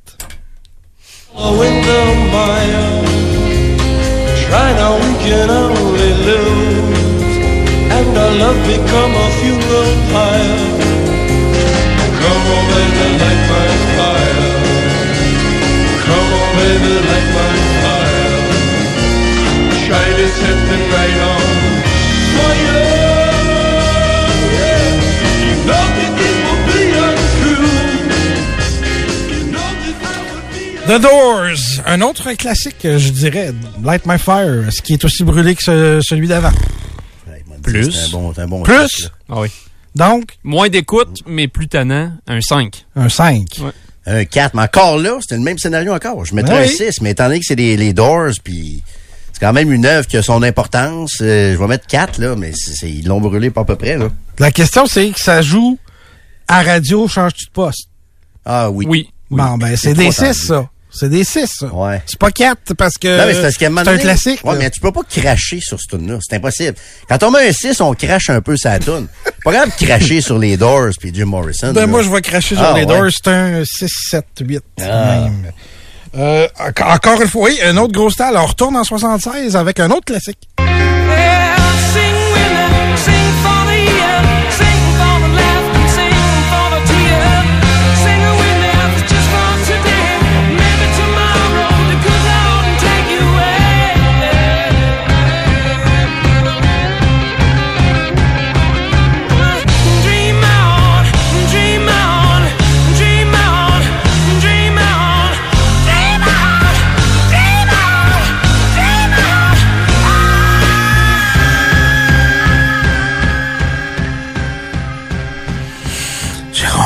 C'est ton année en plus. C'est- Je vais mettre 5. Encore là, c'est passé, euh, c'est passé Led Zeppelin, mais j'aurais le goût de Non, mettre 6 c'est, encore. euh, Là. Aerosmith. Hein? C'est Aerosmith. Ah, je pensais que c'était Led Zeppelin. Non. Ah, il n'y a, pas un sample de Led Zeppelin? Ah, Excuse-moi, je te mêlé bien. c'est OK, Aerosmith. 6. 6. 6. 6. Brûlé, toasté, raide. Antoine? Euh, J'ai la même réflexion que pour euh, Bohemian Rhapsody. Un, non, un 5. Un 5? Un 5, ouais. Je vais y aller avec un 5, moi aussi. Je me garde une petite marge de manœuvre parce que je change peut-être pas de poste. euh, OK, 2000.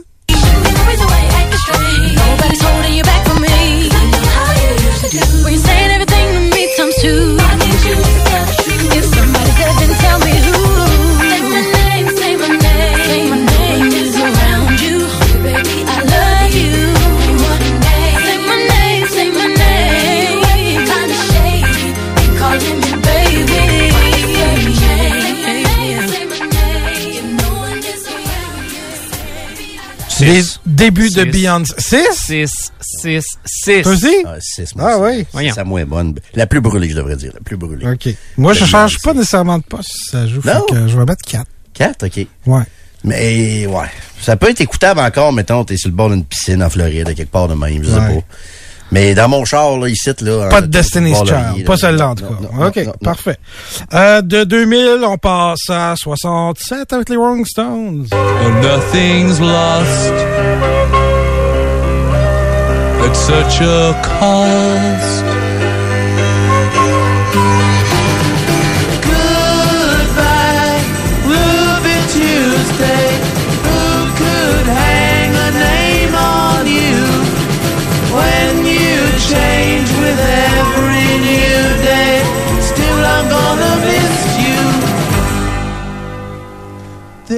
Lose. Jérôme? Deux. Deux? Deux. Deux. Euh, ça pas, pas joué. c'est pas des plus brûlés des, des Stones, non. C'est pas leur meilleur non plus. Euh, Non, mais- Un, un. Ouais, ouais, Un. c'est ça, Ah mais oui. je peux pas dire que les stations de radio n'ont abusé. Tu sais, Non. moi, j'accuse beaucoup les stations de radio d'avoir brûlé des tonnes. Ouais. Euh, mais ça, on peut pas dire qu'ils n'ont abusé là, de, de, de celle-là. là. Effectivement. Fait qu'on a du 1, du 2, Deux. je vais y aller Ouais, avec 2. bon, deux. je vais, Ouais, ouais, ouais, je vais briser euh, le, le... En fait, je vais établir le. Benoît dit au finale. 25 de 26, on réenregistre et on brûle la flûte. c'est peut-être la flûte qui est au Peut-être, effectivement. Euh, on retourne en 67 avec un groupe qui vient nous visiter dans quelques semaines.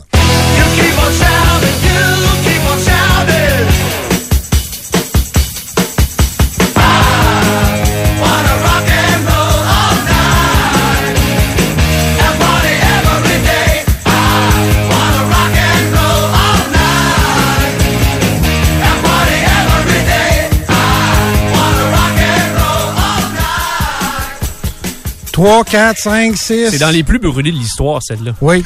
C'est 6. Donc, tu es obligé de mettre- d'y aller à 6. Ah oui, Si tu fais ce commentaire-là, automatiquement, Ah oui. c'est un 6. 5 pour moi.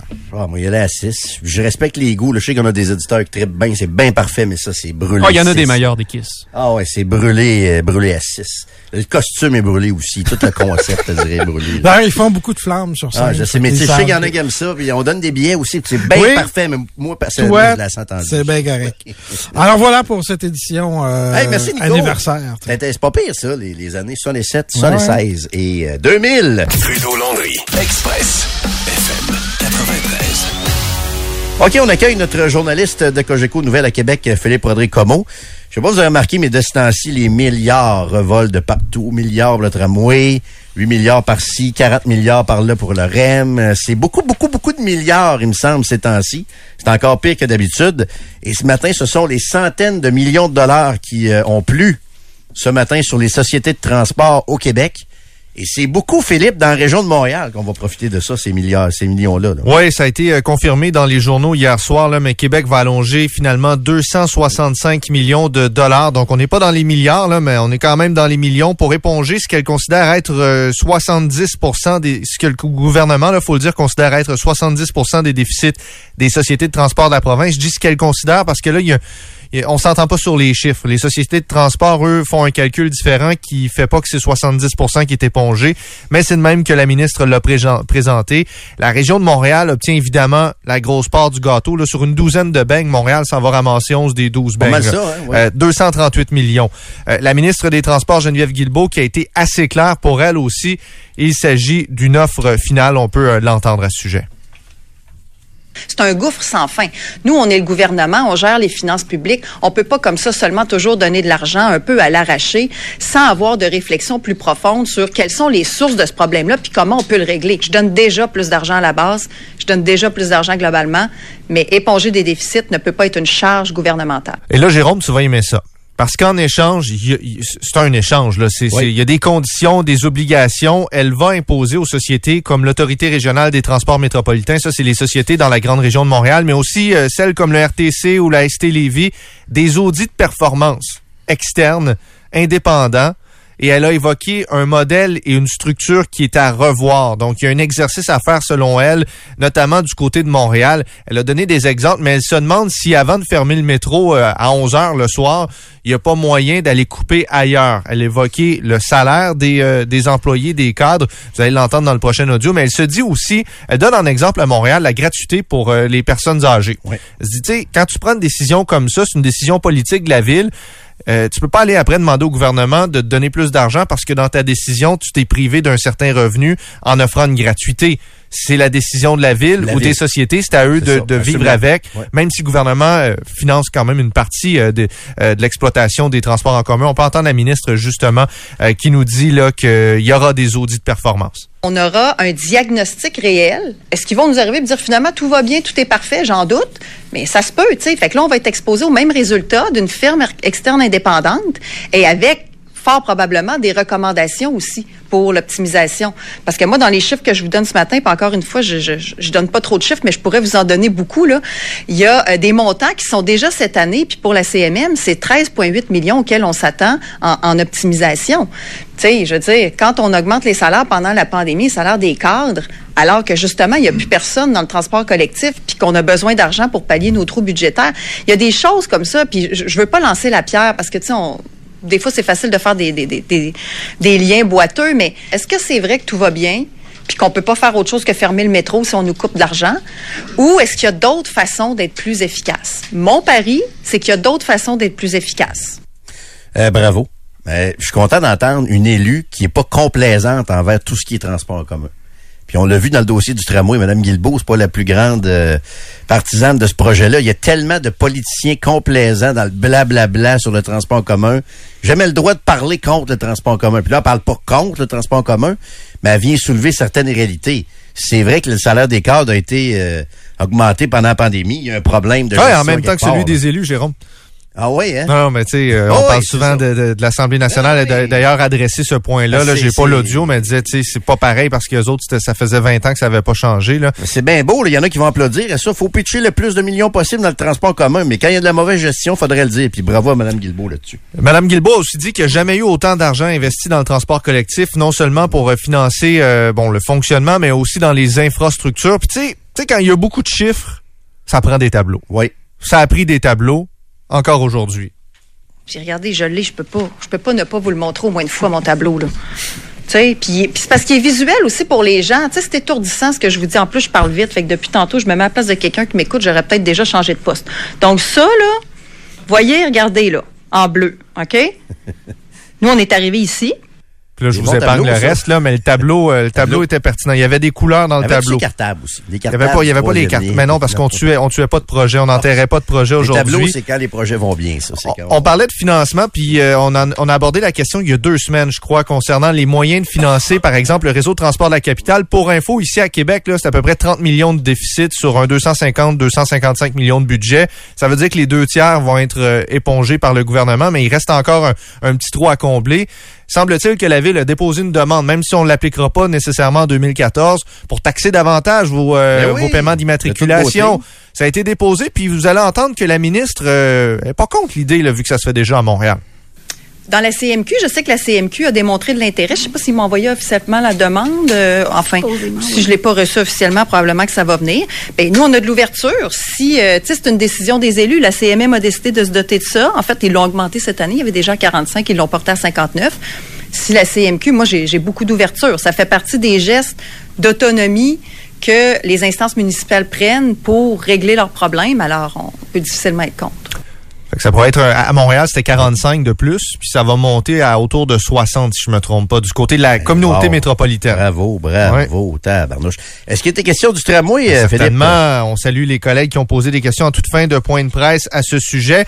Geneviève Guilbeault, qui, ça c'est mon interprétation, vous me direz comment vous, euh, vous, vous l'entendez, vous, mais qui, qui semble avoir de sérieuses réserves envers l'engagement du fédéral à financer sa part du 40% Avec raison. d'un éventuel tramway à 8 milliards et demi de dollars, 8,4. La ministre des Transports qui dit qu'Ottawa, euh, jusqu'aux dernières nouvelles, au niveau de ce qui a été signé, engagé, là, n'a débloqué qu'1,2 milliard pour le méga chantier. Ça, ça remonte à quand le budget est en dessous de 4 milliards. Euh, Il n'y a pas un sou de plus de disponible. Ce qu'elle dit aussi, c'est que euh, la facture, elle a plus que doublé lors de la mise à jour cette semaine. C'est inquiétant par Québec. Ça, ça a été dit plus tôt cette semaine. Mais il n'y a pas d'autre enveloppe au fédéral. Puis il va y avoir aussi des élections, mais on va pas jusque-là. là. Donc, il y a 1,2 milliard. Mais ce qu'il y y a plus, c'est ce que demande la ministre Guilbeault. Moi, quand j'entends M. Duclos, tout ça, dire on est au rendez-vous, on est au rendez-vous, parfait, mais quel rendez-vous? Puis avec quel montant? À date, on a 1,2 milliard.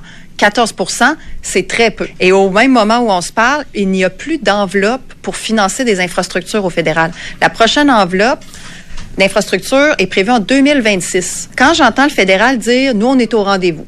Bon, premièrement, qu'est-ce que ça veut dire? Deuxièmement, à quel rendez-vous? On a fait des demandes de surplus dans le résiduel du dernier EBI, mais on n'a pas de confirmation. Je dis pas qu'ils vont pas dire oui, mais à ce jour, on n'a pas de confirmation. Ça, là, ça, il y a personne qui en parle, mais elle a 100% raison. C'est des programmes normés au fédéral. Tu fais pas, tu fais pas ce que tu veux, là. Tu peux pas te déroger comme tu veux des, des programmes normés au gouvernement fédéral. Hey, es-tu en train de préparer le terrain au, à flusher le tramway, là? là? Ben, c'est ça Pas la question, près, là. Quand Elle, elle, est-ce- là, s'appelle. À peu près. Oh, elle, là, s'appelle pour Quand est-ce qu'on qu'on- qu'on tire la plug, justement? Le maire a parlé de deux, trois semaines maximum avant que ça coûte plus cher avec Alstom, qui a encore plus Tu d'incertitudes. Alstom, le qui- matériel, commencer à bâtir le matériel. là. Exactement, les rames du tramway qui ont été euh, commandées. Euh, Il y aurait peut-être une rencontre la semaine prochaine, mais là, on, on c'est pas sûr, c'est pas Ouais, clair. On écoute encore une fois la ministre. Euh, ceci étant dit, non, mais je crois qu'on le rencontre la semaine prochaine. Si, euh, là, je vérifie que ma directrice. Bon, enfin, on va le rencontrer comme on vous a dit, et puis euh, là, on aura une discussion euh, en personne sur euh, le tramway. Le, le étant le maire marchand, vous comprendrez. Mais c'est assez clair qu'il est en train de préparer l'enterrement bonne et due forme de ce, de ce projet-là. Puis je vous le répète, laissez-vous pas impressionner par les journaux de ce matin où on dit, où il y a des experts qui disent que là, il va avoir une morosité à Québec si on, a- si on abandonne le tramway. Je vous dirais que la morosité, quand vous êtes le moindrement connecté, c'est quand vous jasez avec les gens du tramway. De la possibilité qu'il y ait un tramway. Les gens sont cyniques comme ça, pas de bon sens. Dès qu'on jase de trafic, avec quelqu'un d'une conversation comme ça, bâton rompu, il y a toujours une joke à un moment donné de quelqu'un dit Ouais, mais là, le tramway va tout régler, hein. C'est brûlé, brûlé, brûlé. Oubliez ça, je sais pas d'où ils sortent ça, là, ces, ces experts-là, ce matin dans le Journal de Québec, sur la morosité, euh, si on décide d'enterrer le tramway. C'est complètement faux. Complètement, complètement faux. Et je suis convaincu qu'on va trouver le bon projet. Quelqu'un me parlait tantôt sur Twitter d'un euh, nouveau métro ultra moderne à Copenhague. Je vais étudier ça en fin de semaine. Dans le cadre de mes fonctions de président de la Métro Nation. Ouais. Phil. Copenhague, beaucoup de vélos aussi. Beaucoup de vélos. Pas de trouble avec ça non plus, le vélo. Aucun problème avec ça. Aucun problème. Hey, merci Philippe. Ça a été un plaisir. Bon week-end.